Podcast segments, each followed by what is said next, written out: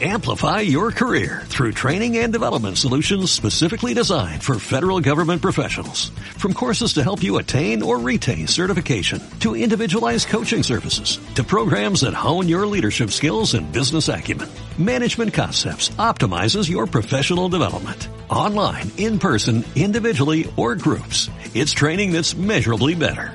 Learn more at managementconcepts.com.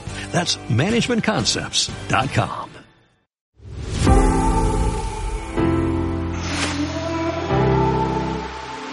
Bienvenido a Thoughts de OMD, un espacio para compartir nuestro punto de vista sobre las ideas que conforman la industria de los medios y la comunicación. Hola, soy Sagrario Carrasco, Brand Lead de OMD. En nuestra selección de libros sobre innovación os hablaremos de 0 a 1, cómo inventar el futuro, con el que esperamos inspirar tu próxima gran idea. Este libro, escrito por Peter Thiel, cofundador de PayPal, habla de cómo construir empresas que creen cosas nuevas y de la importancia del proceso creativo, que es un viaje único. El resultado es algo fresco y singular. A la hora de crear algo, es más fácil copiar un modelo que crear algo nuevo. Ciel cree que la capacidad del ser humano para hacer milagros es algo palpable en la tecnología, ya que permite hacer más con menos. La globalización y la tecnología son modos diferentes de progreso. Se pueden tener ambas o cualquiera, o ninguna al mismo tiempo. El desafío actual consiste en crear nuevas tecnologías que hagan del siglo XXI uno más pacífico y próspero que el siglo XX.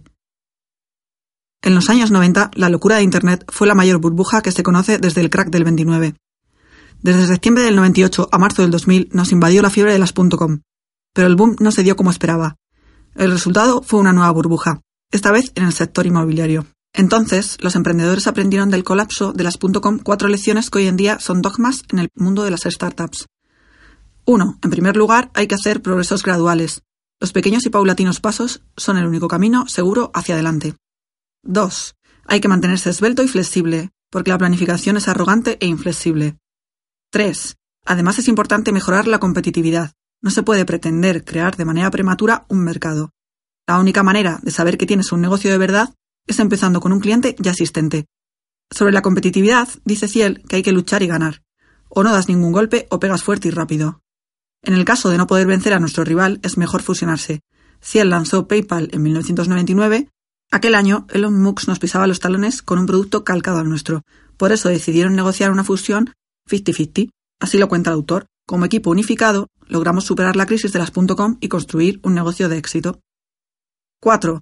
Por último, hay que centrarse en el producto, no en las ventas. Dice Ciel que si tu producto necesita publicidad o vendedores para venderlo, es que no es suficientemente bueno. La tecnología se basa en el desarrollo del producto, no en la distribución. Las compañías tecnológicas pierden dinero los primeros años. Es importante no centrarse únicamente en el crecimiento a corto plazo y hacerse una pregunta importante. ¿Seguirá este negocio en vigor dentro de 10 años? Pensar en un futuro a largo plazo es una parte vital de las empresas. Los emprendedores deben pensar si sus empresas tienen posibilidades de triunfar y convertirse en compañías valiosas a largo plazo. Hay factores que ayudan a crear empresas duraderas. 1. Contar con tecnología propia. Es lo que hace que tu producto sea difícil o imposible de copiar. Por ejemplo, los algoritmos de Google ofrecen mejores resultados que los demás. Sin embargo, Amazon mejoró su producto ofreciendo al menos 10 veces más libros que otra librería. La tecnología, por tanto, debe ser 10 veces mejor que la de tu competidor. 2. Tener en cuenta los efectos de red. Que todo el mundo use algo le da más valor a tu producto.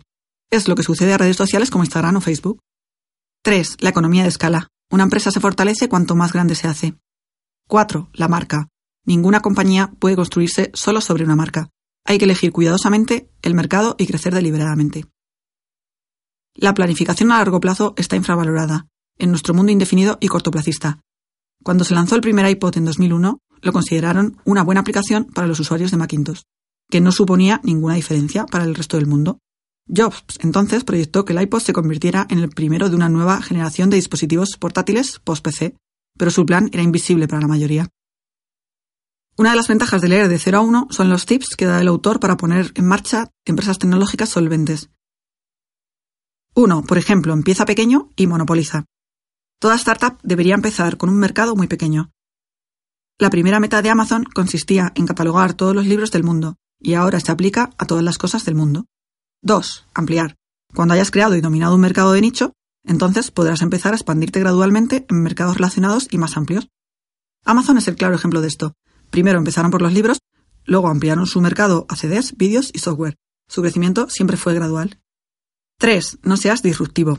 Silicon Valley se ha obsesionado con la disrupción. Dice Ciel que los disruptores son gente que llama la atención, como los niños que se portan mal y acaban en el despacho del director, pero hay que saber llamar la atención. 4. Los últimos serán los primeros.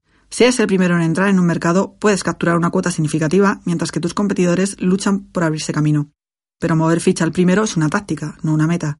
Lo que realmente importa es generar flujos de efectivo en el futuro. A veces puede ser mejor ser el último, es decir, hacer el último gran desarrollo en un mercado específico y disfrutar años o incluso décadas de los beneficios del monopolio. En los negocios sigue siendo una incógnita si el éxito es fruto de la suerte o de la capacidad. Jack Dorsey, fundador de Twitter, dijo que el éxito nunca es accidental. Ciel también habla en su libro de los secretos. Todas y cada una de las ideas más famosas de nuestros días fueron antaño desconocidas e inesperadas. Las grandes compañías pueden construirse sobre secretos a voces, pero insospechados acerca de cómo funciona el mundo. Pensemos en las startups de Silicon Valley que han aprovechado conocimientos que a menudo ignoramos.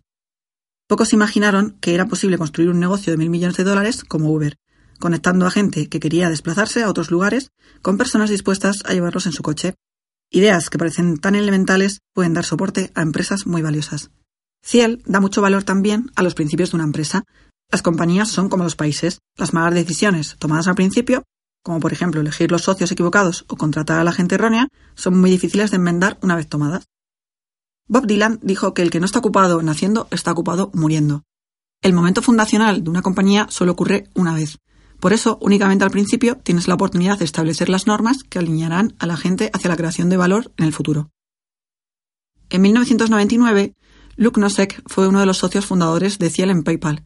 Todavía trabaja con él en Funders Fan, un año antes de crear PayPal, Cien invirtió en una compañía que Luke fundó con un tercero.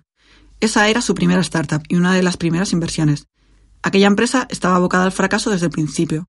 Luke y su socio conformaban un terrible tándem. Luke es un brillante pensador, sin embargo su socio era el clásico MBA. Se conocieron en un evento de networking, hablaron un rato y decidieron fundar una compañía juntos. Así pues, dice el autor que elegir un socio es como casarse, y el conflicto entre los fundadores es tan desagradable como el divorcio. Lo bien que se conozcan los socios y cuán bien trabajen juntos es de gran importancia, pero no solo los fundadores necesitan llevarse bien, todos los miembros de una empresa deben trabajar bien juntos. Contratar al personal es una competencia clave para cualquier compañía. Necesitas personas que no solo sean expertas sobre el papel, sino que trabajen juntas de un modo cohesionado una vez contratadas. Matt Levchin, cofundador de PayPal, dice que las startups deberían intentar que su equipo inicial fuera a nivel personal lo más parecido posible, el primer equipo de PayPal funcionaba bien porque todos éramos el mismo tipo de nerds. Y lo más importante, todos estábamos obsesionados con crear una moneda digital que estuviera controlada por individuos en lugar de por gobiernos. La mayoría de las empresas subestiman la distribución y no consiguen que ningún canal de distribución les funcione. Más que un mal producto, las malas ventas constituyen el caso más común de fracaso. Si consigues que un canal de distribución funcione, tienes un gran negocio. Si lo intentas con varios pero no consigues ninguno, estás acabado. Tesla se lo tomó tan en serio este aspecto que decidió comprar toda una cadena de distribución. Otras compañías como Ford y Hyundai fabrican coches, pero dependen de terceros para venderlos. Tesla, sin embargo, vende y sirve sus vehículos en sus propios establecimientos.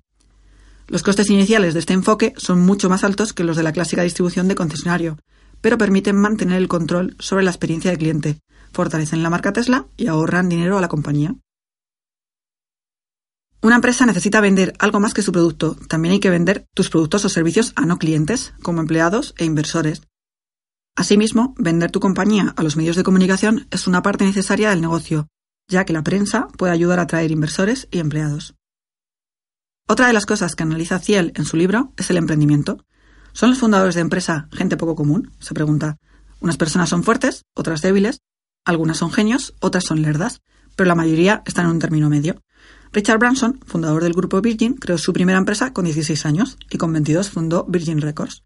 ¿Es Branson un empresario normal con un buen equipo de relaciones públicas o un genio innato del branding? Tal vez ambas cosas.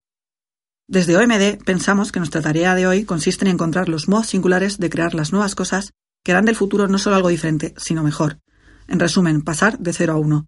El primer paso es pensar por ti mismo. Solo viendo nuestro mundo de un modo diferente podremos recrearlo y preservarlo en el futuro. ¿Te apuntas? Esto ha sido todo por hoy. Este podcast ha sido ofrecido por Thoughts de OMD. Gracias por escucharnos y no olvides suscribirte. Amplify your career through training and development solutions specifically designed for federal government professionals. From courses to help you attain or retain certification, to individualized coaching services, to programs that hone your leadership skills and business acumen, Management Concepts optimizes your professional development. Online, in person, individually, or groups, it's training that's measurably better. Learn more at managementconcepts.com. That's managementconcepts.com.